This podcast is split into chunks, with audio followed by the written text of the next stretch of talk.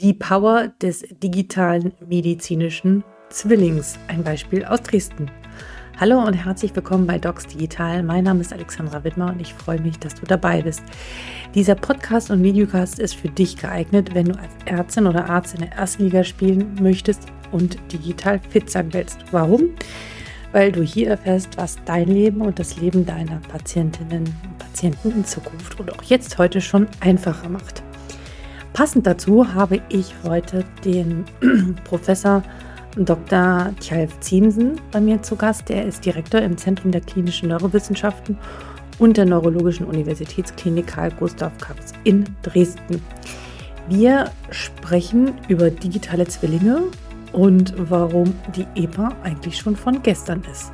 Viel Spaß beim Zuhören. Hallo und herzlich willkommen bei Docs Digital. Mein Name ist Alexandra Wittmer und ich freue mich heute ganz besonders zu Gast zu haben bei mir den Herrn Professor Tjalf Ziemsen. Schönen guten Morgen, schön, dass Sie da sind. Hallo, hallo Frau Wittmer, schön, dass ich dabei sein darf. Ja. Sehr gerne. Ähm, würden Sie sich einmal den Zuhörern und Zuhörern einmal vorstellen, wer Sie sind, was Sie machen und äh, für was Sie ganz besonders brennen.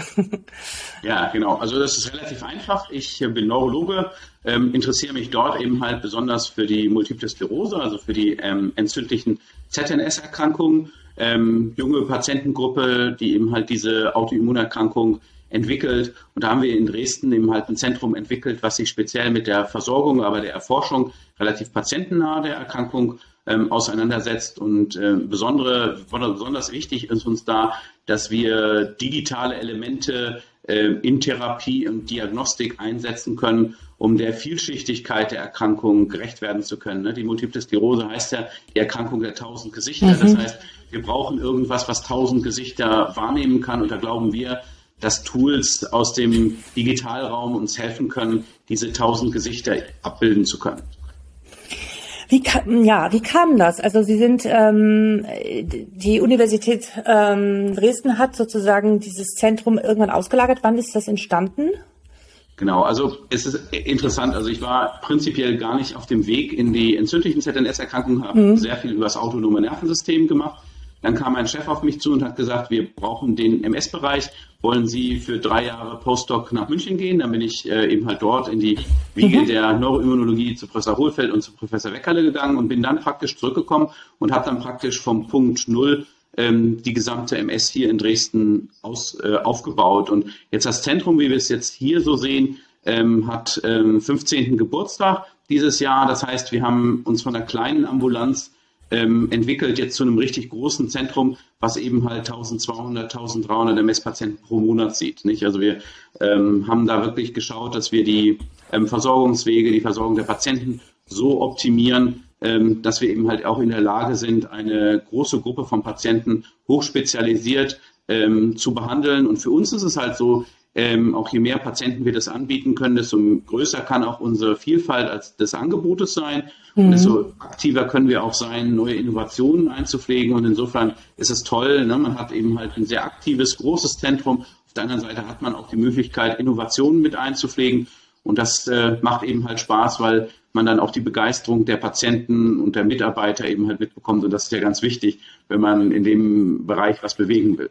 Ja, ja, genau. Und das, äh, da fallen Sie ganz, ganz besonders auf. Von Ihnen gibt es YouTube-Videos, von Ihnen gibt es Podcasts und Sie machen welche für Patientinnen und Patienten, aber auch für Ärztinnen und Ärzte. Das ist ja schon immer noch in der Medizin sehr ungewöhnlich, aber Sie nutzen da sehr aktiv die sozialen Medien und gehen über diese Kanäle. Woher kommt das? Ist das Ihr ureigenes Interesse? Dafür müssen ja auch Ressourcen und Kapazitäten da sein. Und viele, mit denen ich spreche, die sagen, ja, wir haben überhaupt keine Zeit äh, ähm, da, äh, dazu. Aber wenn man Gutes tut, aber nicht drüber redet, dann erfährt ja auch keiner wiederum davon. Und sie möchten ja auch die, die, die richtigen Leute erreichen. Wie, wie, wie kommt Absolut. das? Ich glaube, ich glaube, das ist gerade der Punkt, ne, wo Sie ja auch ein super Beispiel sind, mit Ihren ähm, auch digitalen Leuchtturmprojekten auch das vorzustellen. Na, ich glaube, das ist sehr wichtig, dass wir uns in dem Bereich zusammentun, dass man eben halt erkennt, dass man auch die Möglichkeiten nutzt, die ähm, sich äh, in unserem in unserem Universum jetzt bieten durch ähm, die sozialen Medien.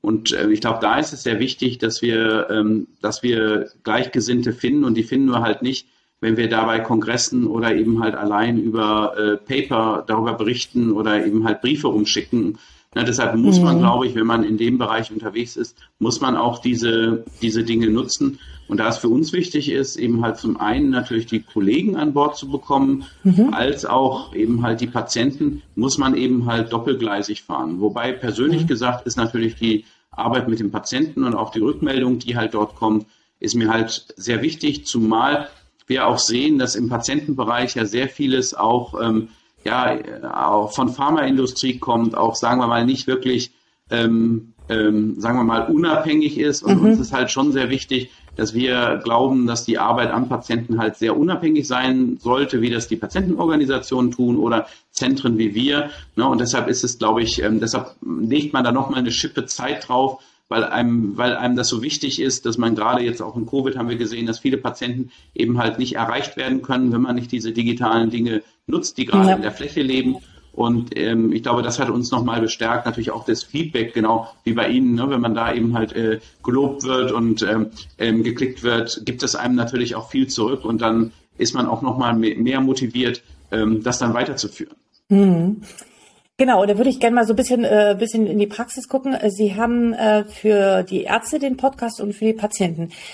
Was ist so die Rückmeldung von den Patienten, die diesen Podcast hören? Nehmen Sie einen Unterschied wahr in der im Empowerment oder in der, in, in der, in der Wissenskompetenz der Patienten, die die Dinge mehr verfolgen, wobei MS-Patienten ja an sich schon eine, eine Patientengruppe ist, die sehr, äh, sehr differenziert ist und sehr viel sich um ähm, die eigenen äh, Belange kümmert. Was ist da so Ihre Erfahrung? Ich denke schon. Also uns ist ja sehr wichtig, dass der Patient eben halt äh, in der Zeit, ähm, wo er behandelt wird, auch wirklich äh, seine eigene Erkrankung als Experte mhm. beurteilen kann, dass er dann Entscheidungen äh, zusammen fällen kann. Wir wissen, dass es eben halt viel besser ist, wenn der Patient eben halt darüber Bescheid weiß, dann kann er Entscheidungen viel besser und mit äh, gutem Gewissen fällen, als wenn er davon keine Ahnung hat.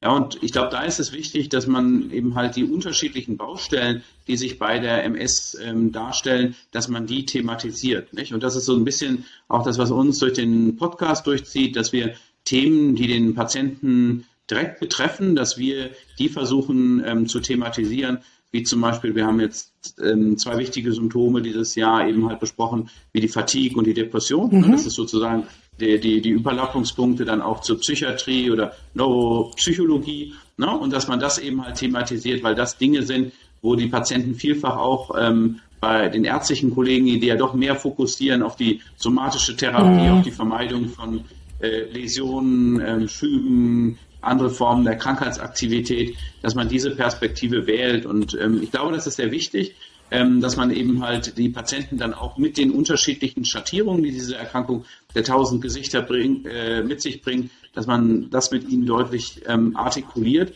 Und ich glaube, das ist gut für die Patienten, weil weil sie halt erkennen, dass Dinge, die jetzt nicht primär vom Arzt kommen, auch bei der ähm, ähm, Erkrankung wichtig sind. Also wir hatten zum Beispiel äh, einen Forscher da ähm, aus der Valenzer ähm, Reha-Klinik, ne, dort in der Schweiz, der sehr viel über Ausdauersport und MS arbeitet. Und da mhm. sieht man eben halt, wenn man wirklich Ausdauersport macht, das hat zum Beispiel gute Auswirkungen auf die Fatigue und auch auf neuropsychologische ähm, Outcomes hat. Und das bedeutet eben halt nicht, dass der Patient eben halt sich ständig schonen sollte, sondern dass er eben halt schon ähm, so ein regelmäßiges Training integrieren sollte. Und das ist zum Beispiel eine Sache, das geht vielfach bei ähm, in der ärztlichen Sprechstunde geht es ähm, verloren, wenn man da nur auf äh, Tabletten verschreiben, mhm. kennen Sie auch. Ne? Also man ja. wird dann ja auf die sehr somatischen Dinge ähm, äh, konzentriert man sich und das ist halt falsch, weil ich glaube, wir schaffen es bei solchen Erkrankungen nur, wenn wir die ganzheitlich angehen, wenn wir Sport, ähm, wenn wir Lifestyle, wenn wir das eben halt alles mit integrieren, nur dann schaffen wir wirklich ähm, der Erkrankung Herr zu werden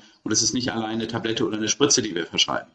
Ja, äh, sehe ich hundertprozentig genauso. Aber ich finde es auch wichtig, dass äh, die ärztlichen Kolleginnen und Kollegen immer wieder daran erinnert werden ähm, und nicht darüber hinweggehen. Also ich weiß noch, in meinen ersten Jahren in der Neurologie, äh, bei den ganzen Erstdiagnosen von MS-Patienten oder auch späteren, ich habe kein einziges Mal damals, haben wir über das Thema Fatigue gesprochen. Ja, also das ist auch jetzt auch schon 20 Jahre her, da hat sich auch einiges getan seitdem. Aber ich, ich, sehe halt grundsätzlich ein Problem da, was Sie gerade ansprechen mhm. dass eben halt in den Krankenhäusern, wo vielfach noch die Diagnose gestellt werden, dass da eben halt nicht mehr die MS-Expertise ist. Ne? Und das mhm. sehe ich halt als das Problem an. Ne? Und dass mhm. dann Patienten eben halt zwar diagnostiziert werden, aber man muss, glaube ich, schon gerade für den Erstkontakt eine, eine signifikante Erfahrung auch mit Patienten mhm. haben. Auch, man muss wissen, ich meine, ich habe jetzt schon viele Erstdiagnosen und wir sehen ja auch bei uns oder betreuen eben halt auch viele erstdiagnostizierte Patienten. Und da ist natürlich ganz besonders wichtig, dass man da keine Fehler macht und dass man von Anfang an eben halt wirklich offen und ähm, eben halt mit immer zunehmender Wissensvermittlung ähm, die Patienten an die Erkrankung heranführt. Und da sehe ich schon enorme Defizite, wenn ähm, Kollegen, die eigentlich keine Ahnung haben von MS, wenn die das äh, den Patienten an den Kopf werfen. Und das ist halt schon so, wenn Sie heute, glaube ich, im Krankenhaus diagnostiziert von, von einem Schlaganfallspezialisten und der Ihnen sagt, Sie haben MS, an, auch mit der Empathie, dass dann für die Patienten sehr viel zusammenbricht. Und das ist eben halt, und das sind, glaube ich, Dinge,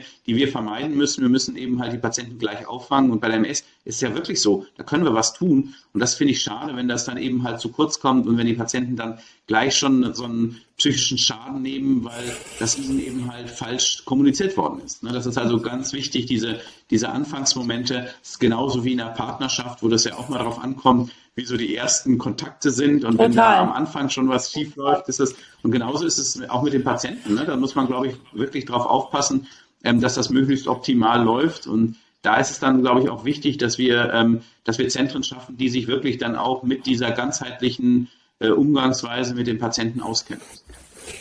Aber jetzt mal eine Frage. Also ich meine, jetzt nicht jeder hat bei sich in Deutschland so ein Zentrum wie Sie um die Ecke. Und wenn ich hier auf dem Plattenland in Norddeutschland gucke, da gibt's Kliniken, da kommen auch Leute mit äh, Erstsymptomen an oder ähm, da, da, da ist keiner in der Nähe. Was würden Sie den Kollegen denn dann raten? Weil die, die müssen ja dann irgendwie dann schon eine Diagnose stellen oder einen Verdacht auf alle Fälle. Ähm, sagen, da kann man ja nicht sagen, also ich traue mir jetzt nicht zu sagen, jetzt schicke ich sie mal ins Zentrum ABC. Geht ja auch nicht. Ja. Ich glaube, es ist schon so, dass, ähm, also wir, wir machen es ja bei uns auch so, wir haben auch Patienten, die von weit weg kommen. Mhm. Ich finde ich finde es immer einen ganz guten Kompromiss, wenn man sagt, zum Beispiel die wichtigen Untersuchungen, die halt in den Zentren deutlich besser ablaufen, dass ja. man die einmal im Jahr sagt. Ich sage immer scherzhaft, sind Patienten, die zum Beispiel dann wirklich aus, ja, aus Stuttgart oder oder was ist so aus dem Ruhrgebiet dann zu uns mhm. kommen. Na, da sage ich immer ihre TÜV-Jahresuntersuchung, äh, da bündeln wir dann immer alles und dann machen wir die Dinge, die bei uns eben halt besonders sind. Ne? Also wie eben halt ein sehr hochqualitatives ähm, Kernspintomogramm oder eben halt bestimmte Assessments. Ne? Also wenn die Neuropsychologie zum Beispiel nicht geboten werden kann, ähm, dort. Na, und wir fahren eigentlich sehr gut, dass wir, ähm, dass wir das kombinieren. Und ich, da, und ich glaube schon, dass ich es als MS-Patient anstreben sollte, dass ich einmal im Jahr in einem wirklich spezialisierten Zentrum gesehen werde, weil schauen Sie sich an, wir haben so viel, also für unsere Hobbys oder wenn wir unser Auto tunen wollen, ja, dann, dann fahren wir 300 Kilometer weit, um zum Spezialisten zu fahren. Aber wenn es um sowas Unwichtiges wie wirklich eine chronische Erkrankung, wo wirklich Weichen gestellt werden bei der MS, da will ich nicht dann, ähm, da will ich wirklich nicht weiter als drei Kilometer fahren. Also ich glaube, da müssen wir auch die Patienten anfangen. Und ich äh, weiteres, glaube ich, wir sollten da eben halt dann auch digitale Angebote anbieten. Also bei uns ist es so, wir haben zum Beispiel dann auch so ein, so ein Blended-Modell bei uns, dass die mhm. Patienten halt für bestimmte Dinge, die vor Ort geschehen müssen, zu, zu uns kommen, mhm. aber dann der andere Teil eben halt digital gemacht werden kann. Also ich muss nicht für ein Gespräch, muss der Patient nicht zu mir kommen. Ich möchte den Patienten einmal kennengelernt haben, dass ich ein grobes Gefühl habe, aber das andere kann digital stattfinden und ich glaube, so kombinierte Versorgungsformen können da eben halt sehr Gutes tun. Aber ich glaube, wir werden, also man kann den Patienten, glaube ich, nicht anders sagen. Man sollte schon ähm, in regelmäßigen Abständen einen Spezialisten aufsuchen. Ich glaube, äh, also das ist ja in vielen Fachdisziplinen und wir haben es hier gerade bei unseren Dresdner Kollegen gesehen, ne, wenn sie eine Krebserkrankung haben, sie gehen zum Spezialisten und nicht. Das hat eine signifikante Auswirkung eben ja. halt auf, auf ihre Lebenserwartung. Und ich glaube, in der MS ist es auch so. Ja? Also sie müssen ja. einfach schon sehen, dass die Spezialisierung gerade bei solchen Erkrankungen so weit fortgeschritten ist, dass man schon schauen muss, dass man MS-Spezialisten ähm, mindestens einmal pro Jahr aufsucht.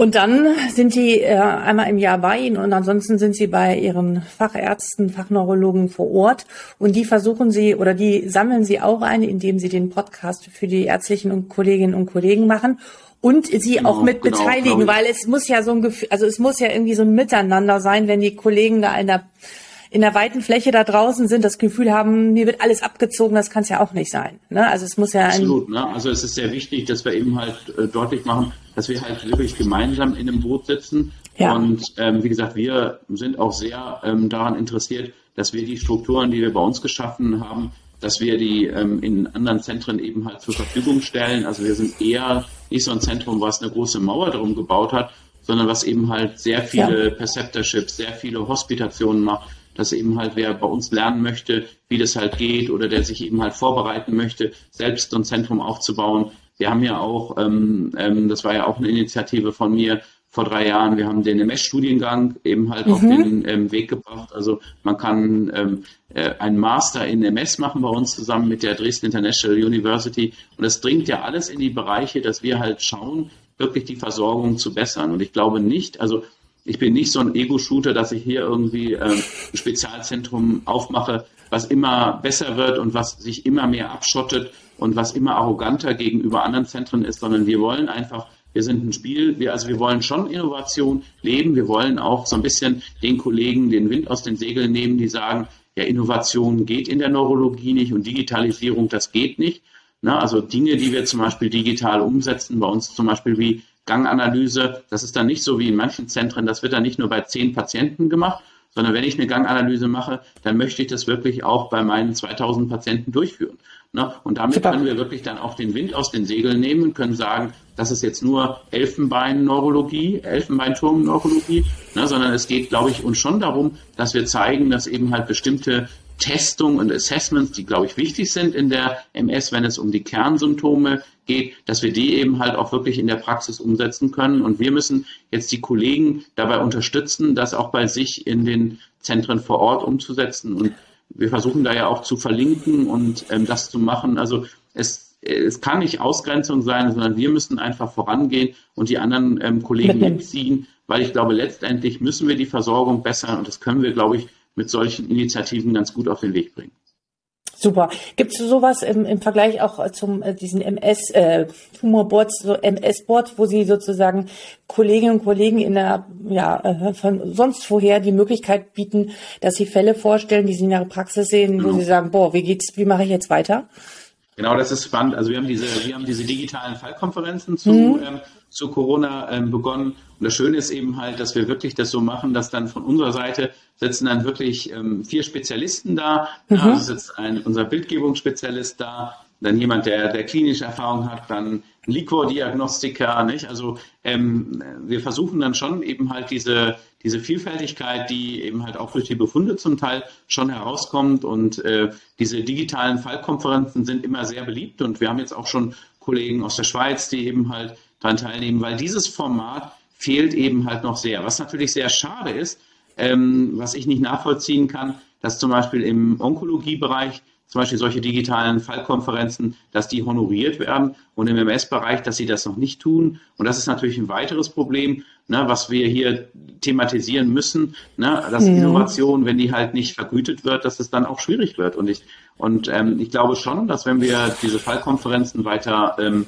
ähm, weiter ausbauen würden, dass dann auch die Versorgung natürlich in der Fläche nochmal besser wäre, wenn niederschwellig eben halt Patienten dort vorgestellt würden. Aber das funktioniert eben halt leider Gottes im Moment nur im Onkobereich oder auch der Schlaganfallbereich ist sehr gut ne, mit diesen Schlaganfall-Telenetzen ähm, finanziert und man kann es eigentlich nicht nachvollziehen, weil im Moment unter uns gesagt, wir wissen das, dass eben halt durch falsche Behandlung ähm, wird viel Geld verschleudert, auch im MS-Bereich. Und deshalb wäre es schon notwendig, also ich glaube schon, dass so eine Initiative, auch wenn die ein bisschen Geld kostet, mit diesen Fallkonferenzen letztendlich auch Geld sparen würde. Ne, weil man nämlich irgendwelche schwachsinnigen Therapien, ähm, die eigentlich nicht nötig sind und auch nicht indiziert sind, dass man die eben halt vermeiden könnte und damit natürlich auch die Patientenbelastung sozusagen reduzieren könnte.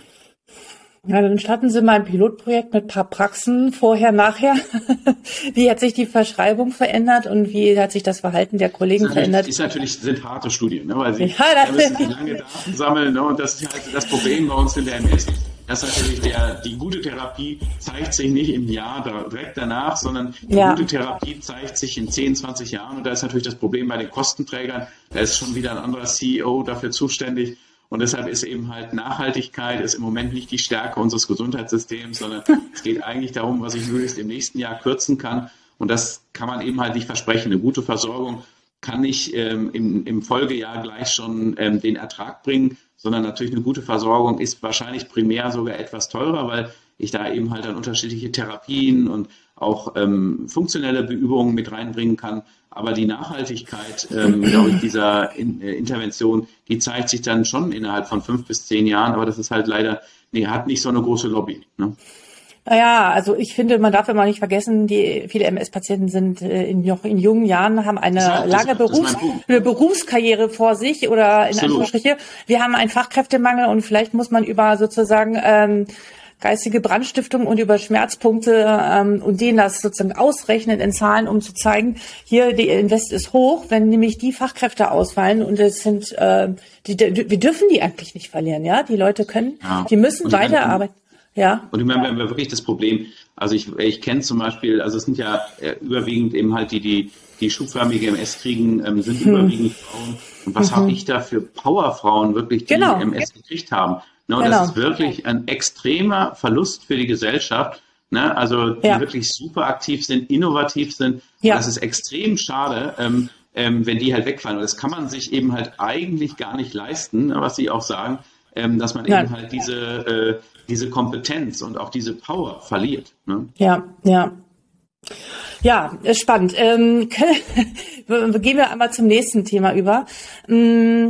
Sie haben, oder wir, unser erster Kontakt war ja darüber, dass sie sagte, ich komme zu Ihnen in den Podcast und wir reden über den digitalen MS-Zwilling. Genau. So, oh, wow, spannend. Und ich habe mich natürlich ein bisschen eingelesen, aber jetzt für die Zuhörerinnen und Zuhörer und Zuschauerinnen und Zuschauer einmal, was ist der digitale Zwilling? Genau. Also digitaler Zwilling ähm, kennen wir bislang nur überwiegend. Es gibt einige medizinische Ansätze, die jetzt äh, beginnen, aber kennen wir eigentlich nur aus der industriellen Fertigung. Ne? Also wenn zum Beispiel Ihr, Ihr Auto oder ein anderes komplexes Produkt gebaut wird, da werden praktisch die gesamten Metadaten, wer baut das Ersatzteil ein, welche Ersatzteile kommen rein, wann wird was eingebaut. Das wird praktisch alles in so einer Metaebene in einer digitalen Instanz gespeichert. Und das mhm. nennt sich halt der digitale Zwilling. Das heißt, das gesamte Qualitätsmanagement, das gesamte, die gesamte Prozessoptimierung läuft praktisch über eine, eine, über digitale Metadaten, die parallel zum richtigen Produkt eben halt erstellt werden. Und da liegt die Analogie. Na, wir haben ja im, bei der Betreuung, bei der langjährigen Betreuung unserer MS-Patienten fallen sehr viele Daten an, mhm. fallen, also haben wir Prozeduren, die wir möglichst durchführen sollten. Ähm, und dieses, äh, diese Daten und Prozeduren, dass man die in einer Metaebene speichert, weil nur dann, wenn sie in der Form ähm, ähm, ähm, ähm zugänglich sind, kann man eben halt auch ähm, mit ihnen Analysen durchführen. Also sie können nur eine Prozessoptimierung machen, wenn die Prozesse wirklich auch dokumentiert sind. Und da müssen wir leider, äh, muss ich leider sagen, also das ist, finde ich schon wieder, ähm, ja, das ist ähm, auch schon wieder Retro, wenn wir jetzt über die EPA reden, ne, wo ich dann einfache PDF-Befunde ablegen kann. Da kann ich halt nichts mitmachen. Das sind keine agilen Daten. Und die nee. Idee war eben halt, mit dem digitalen Zwilling wirklich Daten zu haben. Das heißt, ich habe den MRT-Befund wirklich vorhanden. Ich habe den vorrätig. Ich habe die Laborwerte vorrätig und kann wirklich mit ihnen rechnen. Ich kann wirklich mal schauen, hat der Patient schon mal eine Leberwerterhöhung gehabt? Ja? Und das bei der EPA ist ja so, dann, das ist ja wie eine Papierakte, ich muss dann alle, alle Dokumente durchgehen. Oder was auch schizophren ist, ich habe heutzutage Ansätze, dass ich Natural Language Processing äh, Tools entwickle, um im PDF-Dokumenten Textpassagen zu suchen. Ja, also, und da war die Idee, warum nicht die Daten gleich sozusagen in einer agilen Form halt machen? Und die Idee ist eben halt, wenn ich dann einen digitalen Zwilling habe, dann kann ich natürlich auch, oder viele digitale Zwillinge haben, kann ich natürlich diese Datenfülle auch nutzen, zum Beispiel Krankheitsprädiktion zu machen, dass ich sehen kann, also der digitale Zwilling, ähm, ich habe zehn ähnliche gehabt, die haben sehr gut auf die Therapie angesprochen, also kann ich die Therapie wirklich empfehlen. Ne? Also ich habe zum einen eben halt eine Datensammlung, eine Datensammlung, wo sich der Patient auch auskennt. Also wir haben ja schon kleinere Pilotversionen, die wir probieren. Der Patient ist wahnsinnig stolz, dass er, seinen, dass er mit seinem digitalen Zwilling, ähm, dass er den Datensatz hat und dass er auch versteht, welche Daten da drin sind. Ne? Und ähm, wir glauben auch, dass es sehr wichtig ist, dass der Patient der Treiber auch seines digitalen Zwillings sein sollte. Das ist nicht eine Instanz, die über ihm schwebt und die für ihn einfach nicht bekannt ist, sondern er weiß, dass eben halt alle relevanten Daten da drin stehen ne, und dass er das eben halt nutzen kann, um dann andere Kollegen, die ähm, vielleicht in der Betreuung des Patienten nötig werden, dann mithilfe in diesen in die Daten des digitalen Zwillings mit einführen kann. Okay, ich äh, mal so ein bisschen besser zum Verständnis. Also der der Patient hat entweder einen eine, einen Zugang auf eine, einer Webseite, ähm, wo er sozusagen ähm, konzentriert seine Daten, seine Daten findet. Äh, wahrscheinlich nicht in Excel-Form, sondern irgendwie schöner dargestellt. Genau. Also mit einer Infografik, diese, diese Dashboard ah, ist halt super. Schön, ne? Also er ja. hatte genau und ähm, gut und also im Endeffekt hat er sozusagen äh, ja, also sich als Zwilling. Also ich finde dieses Wort dafür finde ich total schön, ja, weil es ähm, das klingt total nett und sympathisch, nicht so so kühl. Und ich finde, das macht schon, ja nicht so technisch. Und das, ich glaube, das macht schon einen großen Unterschied, dass man sozusagen weiß, okay, ich habe alles sozusagen bei mir und ich kann das von A zu B und zu dem nächsten Arzt mitnehmen. Die Frage ist, ob der, der jeweilige Arzt, da sprechen wir auch noch drüber, das alles immer interpretieren und verstehen kann. Aber ich denke mal, Sie haben das so, ähm, so dementsprechend auch aufbereitet, dass das funktioniert. Genau. Ich meine, das ist ja ein Projekt, was wächst. Ne? Also das fällt nicht vom Himmel und das hört sich ja auch schon so komplex an. Und das ist ja auch ein Projekt, was wir eben halt für die nächsten fünf, sechs Jahre eben halt planen. Ne, ähm, Im Moment macht man das, das Schöne ist halt an dem digitalen Zwilling, dass sie das modulartig machen können. Ne? Also im Moment ja. ist zum Beispiel schon eingeführt, dass der Patient zum Beispiel sein MRT schon kennt. Also der Patient macht zum Beispiel mit mir, wenn er ein MRT hat, kann mit mir eine Reise durch, das äh, durch sein eigenes MRT machen. Das heißt, der kriegt dann richtig farblich dargestellt, das sind Läsionen, die waren schon da. Ne? Diese Farbe zeigt an, das ist jetzt die neue Läsion, über die wir reden, weshalb wir auch besprechen, dass wir eine neue Therapie eben halt machen. Und das finden Patienten halt extrem spannend, dass es nicht nur eben halt diesen MRT-Befund, den gibt es bei uns gar nicht, den sieht der Patient gar nicht, sondern der Patient kann wirklich erleben, ähm, wie sieht es aus. Und auch wenn manche jetzt sagen, also die Patienten möchten das gar nicht sehen. Ähm, die Patienten möchten sehen, was das, ähm, was Grundlage ihrer, ähm, ihrer Erkrankung ist. Und wir haben jetzt hier zum Beispiel mit unseren Medieninformatikern was ganz Spannendes gemacht. Da haben wir so ein, so ein 3D-Tuch, ähm, wo sie dann mit Projektion kann der Patient dann richtig in sein großes dreidimensionales Gehirn reingehen und kann ich ihm dann dort ähm, die Läsionen zeigen. Also wir arbeiten eben halt auch daran, dass wir verstehen, was gut ist für den Patienten und was eben halt für, den, für das Verständnis der Erkrankung beiträgt. Aber beim Imaging zum Beispiel, ähm, das ist auch der Grund, warum viele Patienten eben halt bei uns auch das MRT machen lassen, weil sie da wirklich dann diese Visualisierung und auch wirklich den Vergleich ja, da ist jetzt wirklich keine neue Läsion dazugekommen. Das Gehirnvolumen hat nicht abgebaut, also sind keine negativen Auswirkungen der MS dabei, dass man das eben halt visualisieren kann, weil das ist natürlich nochmal ein Monitoring, was wesentlich genauer ist, als wenn ich nur klinisch schaue. Ne? Definitiv und ähm, das ist gelebte Patientenzentrierung, um das mal so zu sagen. Ich finde diesen, also es ist ja leider immer noch so, ähm, diese, diesen, diesen Vorgang und diesen Prozess, man geht zum Radiologen, man wird da irgendwo reingeschoben, geht raus, kriegt maximal eine CD mit und spricht mit kein. Das ist Modell, das muss aufhören, ja. Das, das ist nicht das ganz, ist ganz schlimm und die Leute wissen nicht, was da steht. Da ist auch kein Befund dabei. Sie haben nur irgendwie so eine CD in der Hand. Das ist ich meine, wir haben es ja noch anders. Wenn da ein Befund dabei ist, hängt der sehr von der Qualität des Radiologen ab. Ne? Und manche Radiologen, das sind äh, sozusagen die, äh, das ist der Thomas Mann der Radiologie, das sind dann drei Seiten Befund. Ne? Dann haben wir sozusagen denjenigen, der halt kurz ab ist, der keine neuen Läsionen, puckt, ne? Äh, dann ist das. Ja, also es gibt ja auch keine Standards. Ja, das ist halt auch das Problem. Das heißt, es hängt wirklich vom Gutdünken des Radiologen ab, überhaupt nicht böse gemeint, aber ne, dass sich das eben halt zeigt. Und da haben wir, glaube ich, sehr viel zu tun, ähm, dass wir da, äh, dass wir da eben einen Standard schaffen, der für den Patienten verständlich ist und zum Beispiel auch für den Hausarzt verständlich ist. Wir haben zum Beispiel gesehen, dass viele Hausärzte eben halt auch die MRT-Befunde gar nicht verstehen und dann ist das Thema verfehlt, glaube ich, wenn ich wirklich nur eine sehr kleine Zielgruppe von Ärzten habe, die, die überhaupt die Befunde verstehen, also Befunde sollten immer vom Hausarzt und vom Patienten verstanden werden können. Ne? Unbedingt, aber ja, also da kann man bezüglich der Patientenzentrierung noch einiges verbessern, um äh, ja und auch den äh, Kollegen ein besseres Erlebnis ja, zu bescheren. Und da ist eben halt für uns auch wichtig, dass wir wissen, wenn Sie einen digitalen Zwilling haben, dann weiß der Patient Bescheid und der Patient fordert dann auch bestimmte Dinge ein. Mhm. Na, weil, er, weil, er hat halt, ist halt auch ein Pfad hinterlegt im digitalen Zwilling, wo der Patient zum Beispiel sehen kann, eigentlich müsste ich in meinem Behandlungspfad, müsste ich jedes, jedes Jahr ein MRT bekommen. Und wenn er sieht zum Beispiel, der Arzt, der meldet gar kein MRT an, ja, sondern da kriege ich alle fünf Jahre ein MRT, dann hat der Patient eben halt auch wirklich die Möglichkeit, ähm, ja auch zu sagen, also irgendwas stimmt hier nicht. Also wenn in dem Pfad ähm, gesagt wird, dass ich eigentlich jedes Jahr ein MRT kriegen sollte, dann stimmt wahrscheinlich irgendwas mit meiner Versorgung nicht. Und das ist ja unser Problem. Ne, Sie kennen das selbst. Diese Digitalisierungsprojekte, diese Innovationsprojekte, die funktionieren in den tollen Zentren gut. Da werden auch die Daten erhoben und da klappt es dann gut, da zeigt man das. Was völlig runterfällt, sind halt die Zentren, die das alles gar nicht machen. Ja, die tauchen auch in keiner Statistik auf. Ne, wenn es darum geht, wie werden MS-Patienten behandelt, dann haben sie auch nur von denjenigen Patienten die Daten, die eben halt äh, in Zentren sind, die Daten sammeln. Aber die Zentren, die keine Daten sammeln, das ist ja meistens viel schlimmer, ne, wie dort versorgt wird. Und da müssen wir halt eine Lücke schaffen, dass wir da auch eine Instanz schaffen können, wo trotzdem der Patient irgendwie seine Daten hinterlegen kann, eine Instanz hat, die ihm hilft, eben halt auch in dieser Situation zu planen. Und da glaube ich eben halt, ist ein digitaler Zwilling, der zum Beispiel jetzt mehr vom Patienten gefüttert wird, ist eben halt auch eine Idee. Der hat natürlich leider nicht die Präzision, die wir haben, wenn der wirklich auch von einem Fachmann gefüllt wird.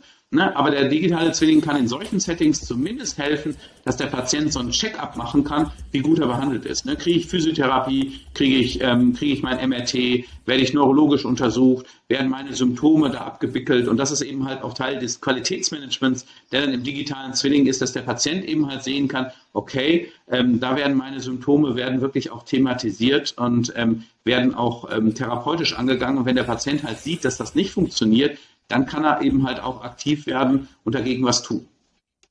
Wird in diesem digitalen Zwilling, also das war jetzt noch meine Frage, die ich Ihnen vorab gegeben hatte, ähm, muss, wird er, muss er zum Dauertracker werden? Also ist das, sind das immer nur die Daten, die während der, der Ambulanzzeit erhoben werden? Weil es ist ja auch Thema, ist ja ganz groß immer das dauerhafte Monitoring. Also ein MS-Patient könnte sich ja prinzipiell den ganzen Tag Dauermonitoren, aber nicht nur er, sondern alle anderen Erkrankungen auch.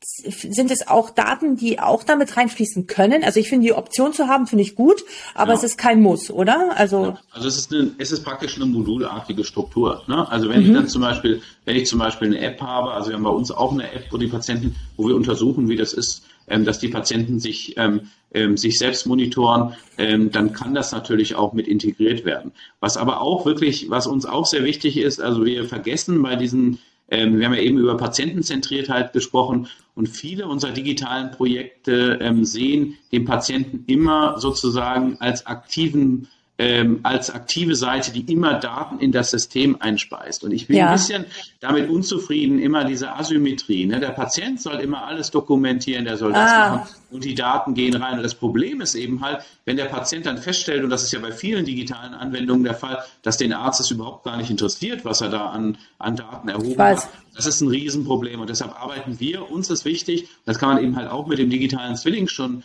schön umsetzen, dass immer diese Feedback Loop auch gewährleistet ist. Das heißt, der Patient gibt Daten, dafür muss er aber auch ein Feedback und Informationen bekommen. Und dieses, diese Feedback Loop, ne, dass ich eben halt auf der einen Seite Daten ähm, dass ich auf der einen Seite Daten zur Verfügung stelle als Patient, dass aber immer dann auch für diese Daten, die ich gebe, dass ich was zurückbekomme. Ich glaube, dieses Konzept ist extrem wichtig und nur das führt auch dazu zur Nachhaltigkeit, dass der Patient das wirklich konstant macht, weil viele der Patienten, die digitale Innovationen verwenden, die verwenden das dann eine Weile. Ich glaube, ich weiß nicht, wie das bei Ihnen wäre, wenn Sie halt eine App verwenden, ne, ob, äh, wo sich dann kein Arzt für interessiert, ne, ähm, ob man das dann weiterführt. Ne? Also ob man dann so intrinsisch motiviert ist, dass man sagt, ich ziehe das für mich selbst durch. Viele werden das nicht tun und das ist halt schade. Und deshalb müssen wir, glaube ich, diesen, diesen wirklichen ähm, Kreislauf erstellen. Daten fließen rein, Daten fließen raus. Nur dann, glaube ich, haben wir die Nachhaltigkeit wirklich einer, einer Digitalisierung erreicht, die dann auch dazu führt, dass sowohl Arzt als auch Patient diese Strukturen verwenden. Dem stimme ich äh, komplett zu. Ähm, es ist äh, es hängt an verschiedenen, äh, es gibt verschiedene Hürden. Eine große Hürde ist natürlich, dass viele ärztliche Kolleginnen und Kollegen noch gar nicht so richtig viel damit anfangen können, überfordert sind, keine Zeit haben. Ähm, und wenn ich mir jetzt so vorstelle, dass ein Patient von Ihnen, der bei Ihnen in der Ambulanz ist, irgendwo in Norddeutschland, Deutschland, dort Deutschland zu einem niedergelassenen Neurologen geht und sagt, hier guck mal, hier ist mein digitaler Zwilling. Der Schock, ich, der Schock kommt dann. Der Schock und, und ich weiß gar nicht, also was, was kann denn so ein Arzt, und das ist auch meine Frage an Sie, ähm, was kann denn so ein Arzt da draußen, was für Vorteile hat und was kann der denn da eigentlich mit anfangen? Das ist die eine Frage. Und die andere ist, Ich glaube auch, dass diese, ähm, dass viele sich halt überlegen, Gott, wir kommen von der Patientenseite, weil wir die Arztseite noch nicht erreichen. Im Endeffekt muss das Interesse von beiden Seiten kommen, ähm, ein Feedback zu geben und aber auch ähm, Informationen einfließen zu lassen. Deswegen glaube ich, dass dieser Blended-Ansatz und dieses Wechselspiel der Weg der Zukunft ist. Stand-alone-Lösungen sehe ich sehr schwierig. Sehe ich, erlebe ich auch in der Praxis, was ich anwende und versuche. Es braucht immer ein, ein Spiel zwischen Arzt und Patient. Aha, du hast das gemacht. Ah, das finde ich aber gut. Wie sieht das aus? Digitale Institution dazwischen. Ne? Wenn die digitale Institution zum Beispiel was anderes sagt, als ich als Arzt sage, ist das nicht gut. Ne? Also wir müssen praktisch genau. mehr oder weniger die digitale Instanz, die den Patienten betreut und der Arzt, die müssen das sozusagen aus einer, aus einem Guss müssen die sein. Ne?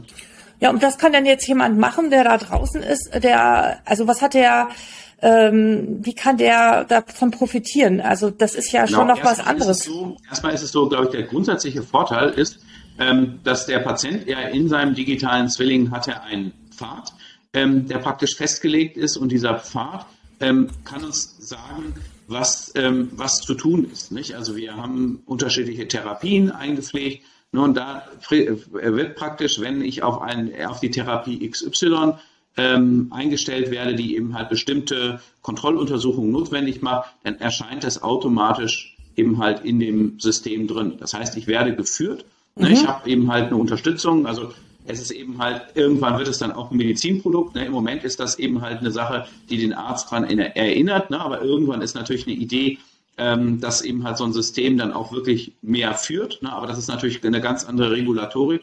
Ähm, wissen Sie ja. Ne? Aber ähm, Idee ist eben halt, dass ich praktisch eine, eine, eine, Struktur habe, die mir auch als Arzt draußen eben halt eine Hilfestellung gibt und sagt, ich muss die und die Daten erheben, das ist das, äh, das ist dann erledigt, der Patient hat die und die Symptome. Ja, und viele der Dinge, die eben halt wir in der Administration machen, ähm, bei jedem Arztbesuch, ähm, die fallen halt in dieser Instanz des Zwillings. Ne? Also wenn der Patient zum Beispiel ja. zu uns, bevor er zu uns kommt, bekommt er zum Beispiel seine Medikamentenliste und soll die dann zu Hause zum Beispiel ändern. Ne? Also was, was er jetzt wirklich aktuell an Medikation einnimmt. Und das ist zum Beispiel eine Sache, ähm, die Zeit, die wir da sparen, ne? als wenn Sie dann fragen, ähm, Patient, was nimmst du jetzt? Ähm, oh, ich habe mein Zettel vergessen. Dabei? Ich habe ihn vergessen, ja. Und ich kann das und ich, ich, ich, weiß nicht, ob das in den nächsten zehn Jahren noch auf die Versichertenkarte kommt. Ich weiß nicht, ob ich das erleben werde, ähm, dass wirklich diese Daten verfügbar sein werden. Und da ist es halt schön. Ne? Also die, unsere Idee ist, und das haben wir auch in einem Pilot mit, dass es so vor dem Arztbesuch ist, über den digitalen ja. Zwilling, wie bei der Lufthansa. Sie kriegen so eine Check-in-E-Mail oder in Ihrem Patientenportal, haben Sie das drin. Da kriegt der Arzt gesagt, bei Ihnen werden die, die, die, die Untersuchungen Perfekt. gemacht, nehmen Sie sich so und so viel Zeit ähm, ja. Bitte, wir wollen wissen, bevor Sie jetzt zu uns kommen, wollen wir äh, mal wissen, wie stark ist jetzt Ihre Fatigue dann, ne, oder Depression, dass man hat, einen Fragebogen dann machen. Ne? Und dann habe ich praktisch, wenn der Patient zu mir kommt, weiß ich praktisch schon, wo es klemmt. Ja, und kann mich dann diese Quality Time mit dem Patienten, also ich kann, ich muss mich nicht mit Administration von irgendwelchen ähm, Medikamenten beschäftigen, sondern ich kann sofort von der ersten Sekunde einsteigen in die Gespräche, die der Patient braucht und muss nicht irgendwie diese ganzen technischen Dinge ähm, besprechen. Brauchen Sie da noch ein Rezept? Wann läuft das aus und so? Sondern mir ist es sehr wichtig, dass die Zeit, die ich verbringe, was ich die, diese Quality Time, ähm, die ich mit den Patienten verbringen kann, dass die halt wirklich da ist. Und da kann ich, da kann mir die Digitalisierung extrem helfen, weil die kann mir diese Dinge abnehmen, sodass ja. ich wirklich eigentlich mehr gute Zeit mit den Patienten habe. Und das ist auch immer das Argument, was ja immer gegen uns verwendet wird. Die Digitalisierung macht die Arzt-Patienten-Beziehung kaputt völliger Quatsch, mhm. sondern die entschlackt uns von unnötigen Dingen und wir können uns wirklich mit dem Patienten wirklich mit den, mit den Nöten beanstrengen und das sind die Dinge, die eine KI nicht kann. Ne? Also eine KI kann viele Dinge machen, aber gerade psychologische Probleme und Nöte des Patienten, die zu thematisieren, das ist ja unsere Aufgabe auch bei einer chronischen Erkrankung. Das können wir damit umsetzen und diese Zeit kann uns die Digitalisierung geben. In diesem Zusammenhang äh, äh, möchte ich gerne ein äh, Buch empfehlen. Und zwar, ähm, das ist schon 2016 in, äh, geschrieben worden. Ich weiß nicht, ob Sie es kennen. Das ist von Eric Topol. Der schon damals geschrieben hat, das Buch hat The Patient Will See You, The Future of Medicine is ja. in Your Hands. Ja. Genau das beschreibt er. Im Endeffekt erzählt er von dem digitalen Zwilling. Die Daten Topol sind. Ist extrem, äh, Topol ist extrem ähm, innovativ und. Ja. ja. Ja, die Daten sind beim Patienten und ähm, genau das, also das Buch kann ich schon mal empfehlen. Es ist halt, es ist halt, es ist halt für viele, also auch seine Sichtweisen sind halt für viele Ärzte schwierig, ne, weil sie eben halt denken, ähm, da bricht einem was aus der Krone. Aber schlussendlich muss man neidlos anerkennen, es geht um den Patienten und deshalb ist der Patient auch König und deshalb müssen Strukturen auch patientenzentriert sein. Alles andere ist medizinische Eitelkeit und deshalb ist er da wichtig und es ist natürlich schmerzlich. Ne? Sie wollen natürlich immer, äh, sie wollen gerne der, der Papst sein und die Erde soll sich immer um den Arzt drehen. Aber wir müssen, also es tut halt, es tut mir leid, das zu sagen, so ist dem nicht. Und das müssen wir eben halt eigentlich auch in der Versorgung erkennen. Ne? Sie sprechen mir so aus dem Herzen und ähm, ich finde es wunderbar, dass Sie das sagen. Ähm, aber das hat natürlich auch viel mit der Identität und der Rolle äh, von Ärztinnen und Ärzten zu tun, die sich natürlich in dieser Zeit, äh, so wie sich alles revolutioniert, auch, auch da ein, ganz viel Bewegung drin ist und es spannend ist, wie sich die Rolle des Arztberufes sowieso entwickeln wird. Da kommen wir noch mal kurz zum Ende drauf. Ja? Genau, genau, genau. Nee, aber es ist zum Beispiel so, wir sehen das ja auch, also ähm, Sie kennen ja, dass die, ähm, wie die Neurologie aussieht mit ihren unterschiedlichen Schwerpunkten, Schlaganfall und so mhm. weiter. Und ich kann nur sagen, dass die jungen Kollegen extrem froh sind, wenn sie es geschafft haben, zu uns ins Zentrum zu kommen, weil wir eben halt schon, glaube ich, auch ähm, das Lebensgefühl und auch die Einstellung vieler junger Neurologen widerspiegeln können. Und dass es eben halt nicht die, äh, äh, dass es eben halt nicht die ähm, Eierlegebatterie der Stroke Unit, ja, oder wo dann extrem da ist, sondern man will schon mehr patientenzentriert, man möchte eben halt mit dem Patienten was machen. Und deshalb glaube ich, das, was wir hier leben, ähm, ist wirklich auch das, was wir uns erhoffen, dass wir das auch für die jungen Kollegen umsetzen können und dass wir da auch eine Medizin schaffen können am Patienten, ähm, die wirklich auch dazu führt, dass junge Kollegen ähm, gerne zur Arbeit kommen und auch fasziniert sind von dieser Kombination von klinischer Arbeit und Wissenschaft. Ne? Man soll ja nicht vergessen, wir machen zwar natürlich die Versorgung, wir, wir freuen uns, Patienten zu versorgen, aber unser Hauptaugenmerk ist ja parallel dann auch, neue Innovationen zu entwickeln, ähm, dann natürlich auch personalisiert zu behandeln. Und ich glaube, diese Kombination, das ist extrem charmant, ne? dass wir auf der einen Seite wirklich sehr nah am Patienten sind, dass äh, dass man da wirklich auch die Barrieren runterreißen kann. Auf der anderen Seite aber, dass man wissenschaftlich arbeiten kann. Und ich kann mir keinen größeren Traum vorstellen als diese Kombination. Mhm. Ja, und diese ganzen Datenerhebungen führen ja viel besser zu, zu Real-World-Datenerhebungen, äh, ändert ja auch überhaupt die Wissenschaft, finde ich, äh, eklatant, oder? Absolut. Und gerade so zum Beispiel bei der MS, natürlich haben wir, ähm, werden harte Daten eben halt erhoben, aber gerade diese eher schwierig zu erhebenden Daten, Neuropsychologie, ne, mhm. dann eben halt Fatigue und so weiter, das sind diejenigen Dinge, die letztendlich auch zur ähm, Berentung von Patienten führen, die zur signifikanten Einschränkung führen. Und ich glaube, wir kommen nur weiter, das zu verstehen, ähm, wenn wir da wirklich auch einen Fokus drauf machen und ja. ähm, wenn wir da wirklich auch in der Forschung, aber auch in der Versorgung ähm, diese Dinge thematisieren. Und das Tolle ist, dass wir den Patienten immer an Bord haben, weil der Patient versteht eigentlich, dass diese Dinge erfasst werden. Ne? Und, ähm, und äh, den interessiert halt die Fatigue viel mehr als die T-Zelle. Ne? Und, und das ist genau. eben halt schön, dass man da eben halt den, den Patienten eben halt immer mit an Bord hat. Ähm, jetzt eine Science-Fiction-Frage. Ich habe von einem anderen Buch schon mal erzählt, äh, dass äh, KI 2041, das genau, habe ich jetzt so ein, genau, äh, genau, so ein genau. bisschen schon angehört. Da reden die auch von so einem Avatar, der sozusagen einen von klein auf an begleitet. Wäre äh, so wie dieser digitale Zwilling, so ein Avatar oder wie auch immer, wäre das nicht im Endeffekt für egal welche Erkrankung relevant? Wäre das nicht genau, gut, wenn also, wir das, also, wenn nicht alle das hätten, also nicht nur die Neurologen, sondern alle? Klar, ne, aber Problem ist halt, Sie müssen natürlich erstmal, ähm, ähm, das sind grundlegende Dinge noch zu klären, Data Security, Data Governance.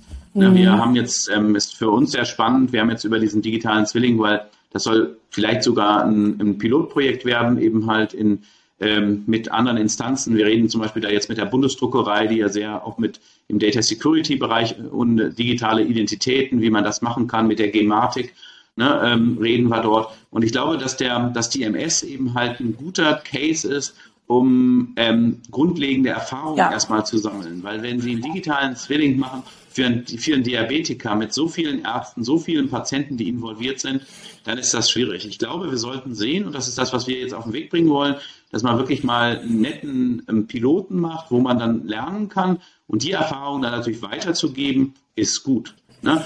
Was Sie sagen mit dem Avatar, es gibt natürlich zum einen natürlich den Avatar des Patienten selbst, aber es gibt natürlich auch den Avatar des, ähm, des Coaches. Also wir arbeiten hier zum Beispiel mit unseren Wirtschaftsinformatikern sehr daran, dass wir eben halt auch so eine Blended Coaching ähm, ähm, Struktur entwickeln. Mhm. Also es mhm. gibt manche Dinge, die kann der Ziemsen Avatar wirklich genauso gut machen wie der Live Ziemsen. Und da glaube ich geht es darum, dass man das miteinander verknüpft. Ne? Und wenn man und da sind wir dabei, dass man das eben halt macht. Also welche Inhalte kann man zum Beispiel ähm, kann man zum Beispiel dann von äh, im Metaverse sozusagen generisch eben ja. halt ähm, darstellen. Was sind dann Inhalte, die persönlich geschehen müssen? Und ich glaube eben halt, also da auch wieder, was Sie gesagt haben, ne, dieser Blended-Ansatz extrem hilfreich und von Nutzen ist. Wir müssen halt diese beiden Dinge miteinander kombinieren. Ja. Also es kann nicht sein, dass der Arzt alles selbst macht und alles persönlich macht, aber ich glaube, diese Kombination von, von Lerneinheiten, aber ich glaube, ich glaube persönlich, was Sie auch sagen, dass natürlich eine Schulung über einen Avatar 10.000 Mal besser ist, als wenn ich einfach irgendwie ein Buch lese oder so, nicht? Also zumindest für bestimmte Patienten, ne? dass wenn man das nett aufarbeitet und dann eben halt ein nettes Video, wo sie dann wirklich auch mal durch ihre ähm, Gehirnentwicklung ist und wir haben nächstes Jahr, ähm, also wir haben noch ein geheimes Projekt sozusagen in der Hinterhand. Wir haben mhm. jetzt ähm, ein wissenschaftliches Projekt, was wir mit zwei Gamern machen, wo wir versuchen, eben halt so ein Serious Game über die MS zu entwickeln, um einfach zusätzlich noch den Spieltrieb bei der Education eben halt zu verwenden. Und das sind halt Dinge, glaube ich, wo wir schon digitale Strukturen eben halt mit viel Spaß auch nutzen können. Und es muss nicht alles eben halt in einem Buch sein, es muss nicht alles persönlich sein, aber ich glaube, wir müssen mehr Daten äh, zum Verständnis generieren, wann was geeignet ist. Ne? Ja, ja, ja. Also der, ich, ich glaube auch, dass äh, die Gaming-Industrie ähm, ist noch ein völlig ungehobenes Potenzial, äh, was wir in der Gesundheitsversorgung noch nicht nutzen. Wo ja, ich vom, vom, cool, ja? ich habe einen coolen Mediziner, der bei mir ähm, Doktorarbeit unbedingt machen wollte, ja, und der eben halt Gaming-Entwickler ist. Und da habe ich dann gesagt, ja, also ähm, ich kann dir irgendeine andere Arbeit geben, aber wollen wir nicht mal den Schritt zusammen gehen? Und das ist halt Ach, toll, ne? wenn man sowas, ja. wenn man dann, wenn man das dann so machen kann. Und ich glaube eben halt, was Sie sagen, ne? das ist, ähm, wir sind ja alle kleine Spielkinder und ähm, dass eben halt die Kombination mit sowas, glaube ich, sehr gut funktionieren wird. Ne? Naja, und die wissen halt auch einfach aus der Gaming-Industrie, wie halte ich, also wie bilde, bilde ich Communities, wie halte ich Leute in bestimmten Bereichen drin und das können wir, dieses Wissen, in die Gesundheitsentwicklung oder äh, in die Gesundheitskompetenz, die Patienten brauchen, mit übersetzen. Also warum, warum gibt es nicht ein, das habe ich glaube ich schon mal irgendwo gesagt, irgendwie äh, ein äh, Roblox-Spiel oder so, statt äh, wo Obstkörbe stehen. Also die Patienten in Richtung Gesundheitsverhalten zu natschen, auch in, in Spielen, warum nicht, ja? Äh, und auch therapeutisch kann man Spiele sehr gut anwenden zur Angstbehandlung und so weiter. Aber anderes Thema. Sie waren ja, Sie war dieses Jahr ähm, äh, beim DGN, ich leider nicht. Und da war das erste Mal das Thema Digitalisierung in der Neurologie. Und Sie haben sogar in dem äh, neuen Buch, was rausgekommen ist, ähm, das Kapitel geschrieben, ähm, Digitalisierung in der Neurologie. Das erste Mal ist das äh, äh, ja, thematisiert, was ich fantastisch finde. Wo stehen wir auf einer Skala von 0 bis 10 in der Neurologie? Wie, wie weit sind die Kolleginnen und Kollegen? Ja, also also da werde ich immer darauf angesprochen, ne, weil, ähm, ähm, weil wenn man ja diese, was Sie erwähnt haben, sozusagen die Eingangssession ähm, äh, bei der DGN erwähnt mit Herrn Lobo, ne, dann hat man das Gefühl, wir stehen wirklich am Punkt Null ne, und wir haben, ähm, wir haben noch nichts erreicht und wir werden von Google und Co. eben halt bedroht. Also ich muss ehrlich sagen, ich sehe das auch mit Blick auf unser Zentrum, sehe ich das ähm, nicht so negativ. Mhm. Ich meine, man kann Dinge schon umsetzen. Ich glaube, wo es jetzt darum geht, dass man klar thematisiert, ähm, woran krankt es. Ne? Und mhm. da haben wir natürlich Punkte wie zum Beispiel natürlich Digitalisierung, wie natürlich Infrastruktur. Ne? Da müssen wir, glaube ich, dran sein. Und wir müssen uns auch trauen, glaube ich, in spezielle Versorgungsformen auch die Digitalisierung als ähm, ja, ähm, mit einzubringen und auch einzufordern. Ne, und da, und ich meine, das, unser Gesundheitssystem ist so ein bisschen, wenn man irgendwas einfordert, dann schreit immer jemand, ich kann es nicht machen. Ne? Also äh, meistens die KV, ne? das, also Niederlassenkollegen, ist das nicht zuzumuten und so weiter und so fort. Und ich glaube schon, dass wir eben halt da äh, Schritte weitergehen müssen. Wir müssen Dinge einfordern, wir müssen Dinge eben halt zu Standards ähm, werden lassen. Das sollten wir vor allem dadurch tun, dass wir eben halt die Möglichkeit schaffen, auch solche innovativen Projekte auch finanziell eben halt ähm, ja zu reimbursen. Und auf der anderen Seite, indem wir aber auch dem Patienten sagen, das und das ist möglich und das solltest du ähm, einfordern. Und letztlich, glaube ich, sind wir da wieder an der Patientenzentriertheit, dass die uns helfen kann. Ja, weil letztlich, ähm, ähm, wenn wir Ärzte nur planen und ähm, uns über unser Seelenheil Gedanken machen, dann kommen halt meistens keine guten Ideen heraus. Ne? Und wir müssen halt schon sehen, ähm, dass letztlich die Versorgung des Patienten, gerade natürlich bei so einer chronischen Erkrankung wie bei der MS, besser wird, dass wir die Chancen nutzen, die wir im Moment haben, die Weichen richtig zu stellen. Und da müssen wir halt jetzt dann ähm, eben halt Politik ähm, mit an Bord bekommen, dass wir diese Dinge eben halt umsetzen können. Also ich glaube, es gibt nicht, es mangelt nicht an Konzepten. Auch der Neurologe grundsätzlich, glaube ich, will auch ähm, mhm. Veränderung. Mhm. Natürlich nie immer alle, aber das ist halt mhm. eine Gaußverteilung, die eben ja. da mitkommt. Nur, ähm, ich glaube, wenn es nach manchen Neurologen gegangen wäre, dann hätten wir auch noch nicht das böse MRT heute. Ne? Oder dann mhm. hätten wir auch sowas wie eine Lumbalpunktion auch heute noch nicht. Ja? Oder dann, dann hätten wir auch sowas wie eine, ähm, äh, wie eine genetische Diagnostik noch nicht. Also ich meine, es ist immer so, dass, ähm, dass es gibt Treiber in dem System, aber wichtig ist, dass da eben halt dann auch ähm, das unterstützt wird und dass das nicht gleich eben halt dann mit Datenschutzargumenten und mit finanziellen Argumenten abge äh, erstickt wird. Ne? Ja, ja, aber es, es ist schon eine Offenheit da. Das haben Sie schon so wahrgenommen. Ja, und ich glaube auch die Ideen, das zu machen. Ne? Und ich, ich finde mhm. es schon so, wo wir halt mehr äh, hinarbeiten müssen, ist, glaube ich, dass wir ähm, erkennen, äh, dass wir erkennen, dass Digitalisierung nicht eine ähm, eine AU ist, die irgendwo hingeschickt wird. Also das ist für mich Selbstverständlichkeit oder oder auch sowas wie eine EPA-Dokumente. Ja. Also das ist für mich jetzt auch nichts Besonderes. Ja, das mhm. ist einfach eigentlich wäre das zeitgemäß und das ist aber nicht besonders intellektuell und auch nicht besonders hilfreich, sowas mhm. zu haben. Und, äh, oder auch wenn ich, wenn ich jetzt eine Telemedizin-Sprechstunde mache, auch das ist jetzt für mich kein, kein jetzt Innovationsprojekt vom. Also es wäre dann wieder ein Innovationsprojekt, wenn ich zeigen könnte, das kann ich in eine Blended Care Versorgung mit reinnehmen. Ich kann das mit anderen Elementen kombinieren, die digital sind. Ja, aber ich glaube, wir haben auch eine falsche Vorstellung davon, was wir jetzt toll als Digitalisierung bezeichnen. Und ich glaube, da muss es halt drum gehen. Ich hoffe schon, dass in ein paar Jahren der Neurologe dann sein Tablet dabei hat, wo er dann dokumentieren kann, wo er dann Tools mit drin hat. Da habe ich eine Sprachanalyse mit drin. Da habe ich eine, eine Ganganalyse, die die Kamera analysiert. Da kann ich Augenbewegungen mit dem, ne? also ich habe praktisch eine Toolbox damit ja. drin und kann das damit nutzen. Und das ist Digitalisierung. Also nicht irgendwelche Verwaltungsvorgänge Absolut. irgendwie umzusetzen. Ne? Ja, ja, ja. Sie haben, ich, Sie haben es jetzt eigentlich schon gesagt. Meine Frage war gewesen, wie wird sich denn der Beruf des Arztes oder der Ärztin ändern? Also was dürfen wir dazu lernen und was dürfen wir verlernen? Die Frage stelle ich immer gleich. Genau. Also ich glaube, ähm, ich glaube schon, dass die, die Zugänglichkeit zu Informationen, dass ähm, sowas wie Mustererkennung, ne, ähm, ähm, Diagnoseunterstützung, dass wir dort ähm, Hilfe bekommen werden. Das ist auch dringend notwendig, weil ähm, unser, unser Feld der Neurologie immer komplexer wird, ja. sowohl diagnostisch als auch therapeutisch. Also ich glaube, da können wir uns schon freuen, dass wir Tools bekommen werden, die uns eben halt dann zu dem Patienten gleich die passenden Publikationen raussuchen, die das Wissen aus diesen Publikationen extrahieren werden und uns unterstützen werden bei der, äh, bei der Therapiewahl. Was natürlich in der komplexeren Welt immer wichtig wird, ist natürlich, das mit dem Patienten zu besprechen, den Pfad des Patienten festzulegen. Deshalb wird, obwohl die Digitalisierung dazu führen wird, dass, ähm, dass mehr und mehr Dinge unterstützt dabei sein werden,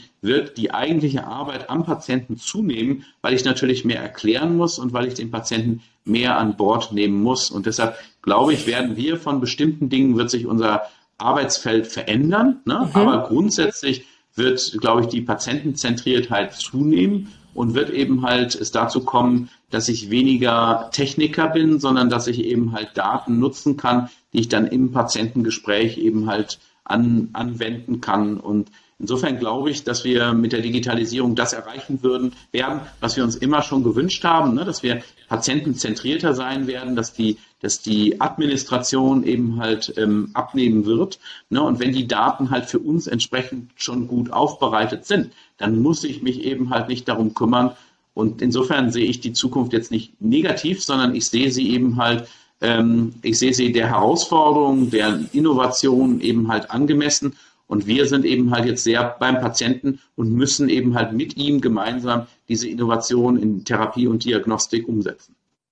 Also es ist gut und wichtig, gut kommunizieren zu können und Daten verstehen und lesen zu können. Und, und wir müssen halt und wir müssen halt Teil des Ganzen sein. Ne? Frau Wittmann, ja. Sie das schön auch mit ja. Ihrem Podcast zeigen. Ne? Ähm, es ist jetzt kein Google Podcast oder so, sondern es ist wirklich von, mhm. von, äh, von einer Frau Wittmann, die auch so viel in den Bereichen schon gemacht hat, digital Erfahrung. Das ist so wichtig. Wir können das Ganze ähm, beeinflussen. Wir dürfen es halt nicht anderen überlassen. Ich sehe auch nicht den, den, äh, ich sehe auch nicht, dass es andere Firmen uns abnehmen können, sondern wir, glaube ich, selbst, die wir auch am Patienten sind, wir können gemeinsam eben halt dann natürlich mit entsprechenden ähm, Startups und anderen ähm, äh, Partnern können wir das entwickeln. Aber das Blödeste ist halt, wir setzen uns in die Schmollecke und sagen, das ist alles nichts, sondern das ist unsere Verantwortung, dass wir das wirklich, glaube ich, umsetzen. Ne? Oh, das ist schon fast ein tolles Schlusswort, aber ich, wir sind noch nicht ganz durch. Die äh, vorletzte Frage. Was ist, ähm, können Sie ein Buch oder einen Roman empfehlen, der Sie beeindruckt hat, äh, den Sie gerne weiterempfehlen möchten? Ähm, ja, gerade was ich, was ich jetzt gerade ähm, ähm, was ich jetzt gerade ähm, gelesen habe, war halt, ähm, war halt mal ein ähm, äh, Buch einer ähm, MS erkrankt, äh, einer Mutter, deren Tochter MS ähm, erkrankt ist. Das fand ich mhm. sehr spannend. Den habe ich jetzt eben halt vor, vor zwei Wochen direkt gelesen. Und das war für mich eben halt, das war für mich eben halt extrem, extrem spannend, mal diese Perspektive zu sehen, weil wir Ärzte sehen das ja vielfach nicht von dem, was da halt, was da halt kommt. Ne, und das wäre eine Sache, die ich ähm, jedem nur empfehlen kann, dass man eben halt diese Perspektive von Patientenseite, ähm, dass man das eben halt ähm, sehen kann, dass man das mit auf den, ähm, dass man das mit auf den Weg bringt. Ne? Und ich, ja. ich bin gerade mit dabei, weil ich mich halt sehr so mit dieser Patientenzentriertheit äh, beschäftige, dass ich sehr schaue, was gibt es da eben halt ähm, auch, ähm, äh, was gibt es da auch an Literatur, auch wie kann man Patienten unterstützen äh, eben halt dort auch literarisch ähm, tätig zu werden. Ja, und deshalb bin ich im Moment ähm, jetzt auch, ähm, jetzt, das war im letzten Monat, habe ich mich sehr eben halt mit, ähm, mit Literatur beschäftigt, wo Patienten eben halt Erkrankungen schildern. Ja. ja. Das ist, äh, das finde ich total wichtigen Hinweis, sozusagen mal die andere Brille aufzusetzen, soweit man es hinkriegt. Ja.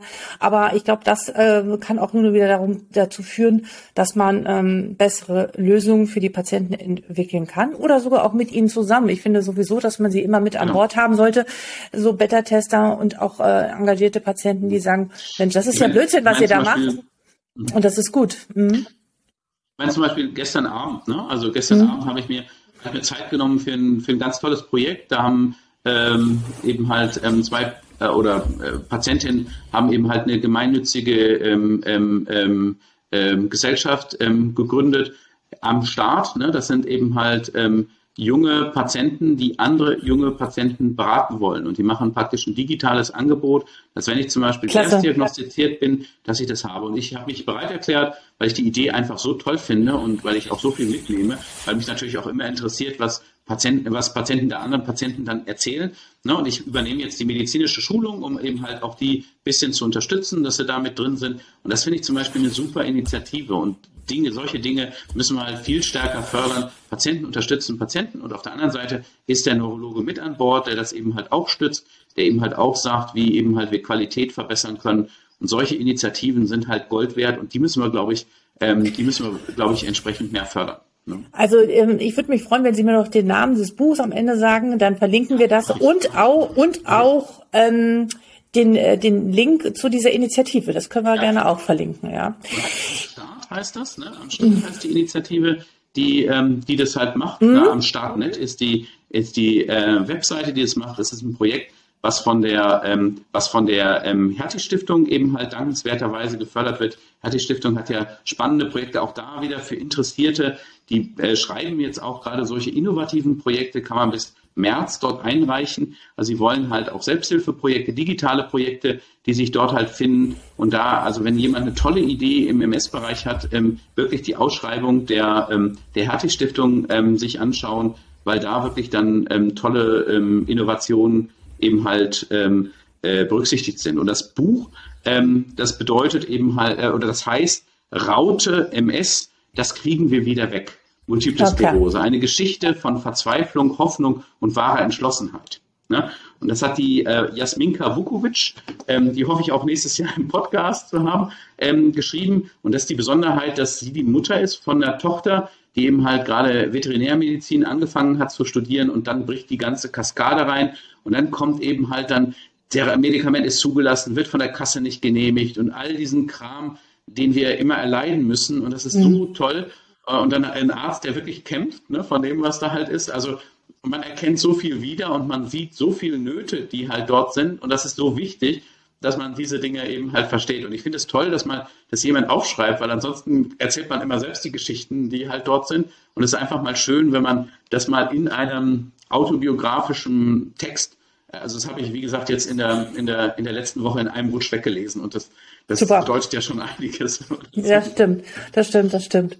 Gibt es einen letzten ähm, Gedanken, äh, den Sie den ärztlichen Kollegen oder Kollegen mitgeben möchten? Irgendwas, was Ihnen noch genau, wichtig also ist? Ich glaube, wichtig ist, ähm, wir müssen, wir sind der Innovation verpflichtet.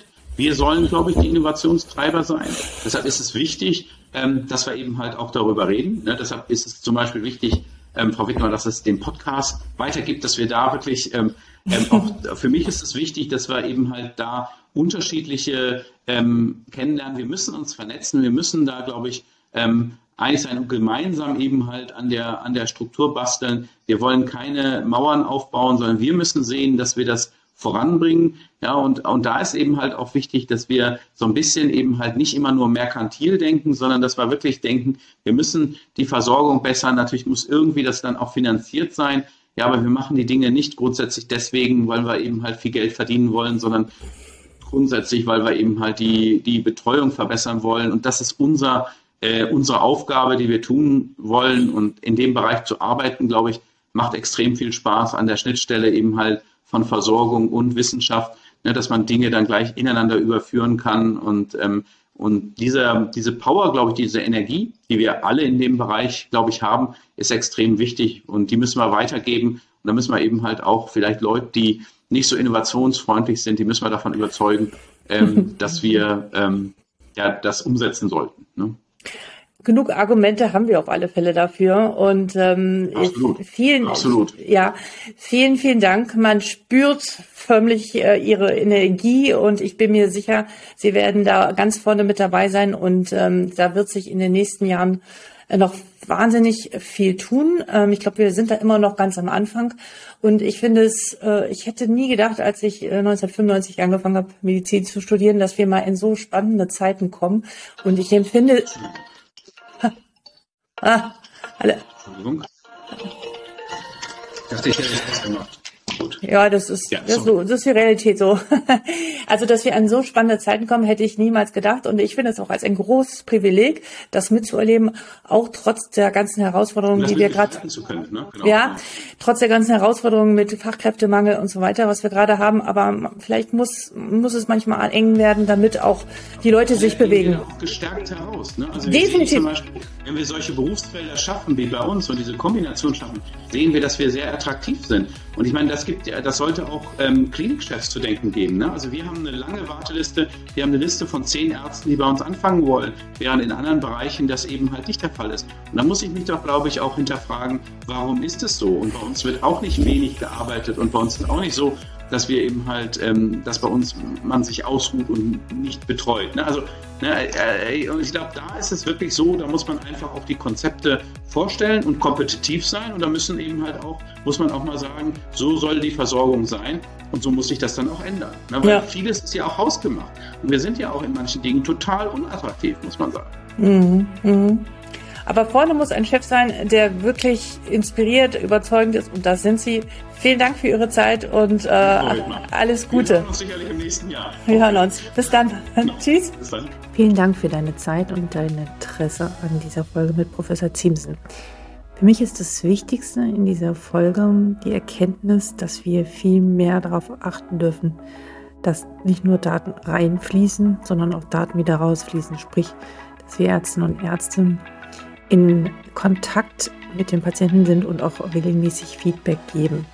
Im Sinne eines Blended-Ansatzes. Momentan geht es meist nur in eine Richtung, aber wir melden noch viel zu wenig zurück und deswegen, wie sagte er so schön, dieses Dreieck aus Daten, Digital, Patient und Arzt ähm, darf auf alle Fälle noch verbessert werden und da kann ich ihm hundertprozentig nur zustimmen. Was war für dich das Wichtigste? Ich freue mich von dir zu lesen. Schreibe mir unter info@docsdigital.de. Und wenn du dazu keine Lust hast, kannst du mir sehr gerne bei Apple oder Spotify eine positive Bewertung oder ein Sternchen hinterlassen. Ich würde mich sehr, sehr darüber freuen. Vielen Dank, dir alles Gute und bis bald. Tschüss.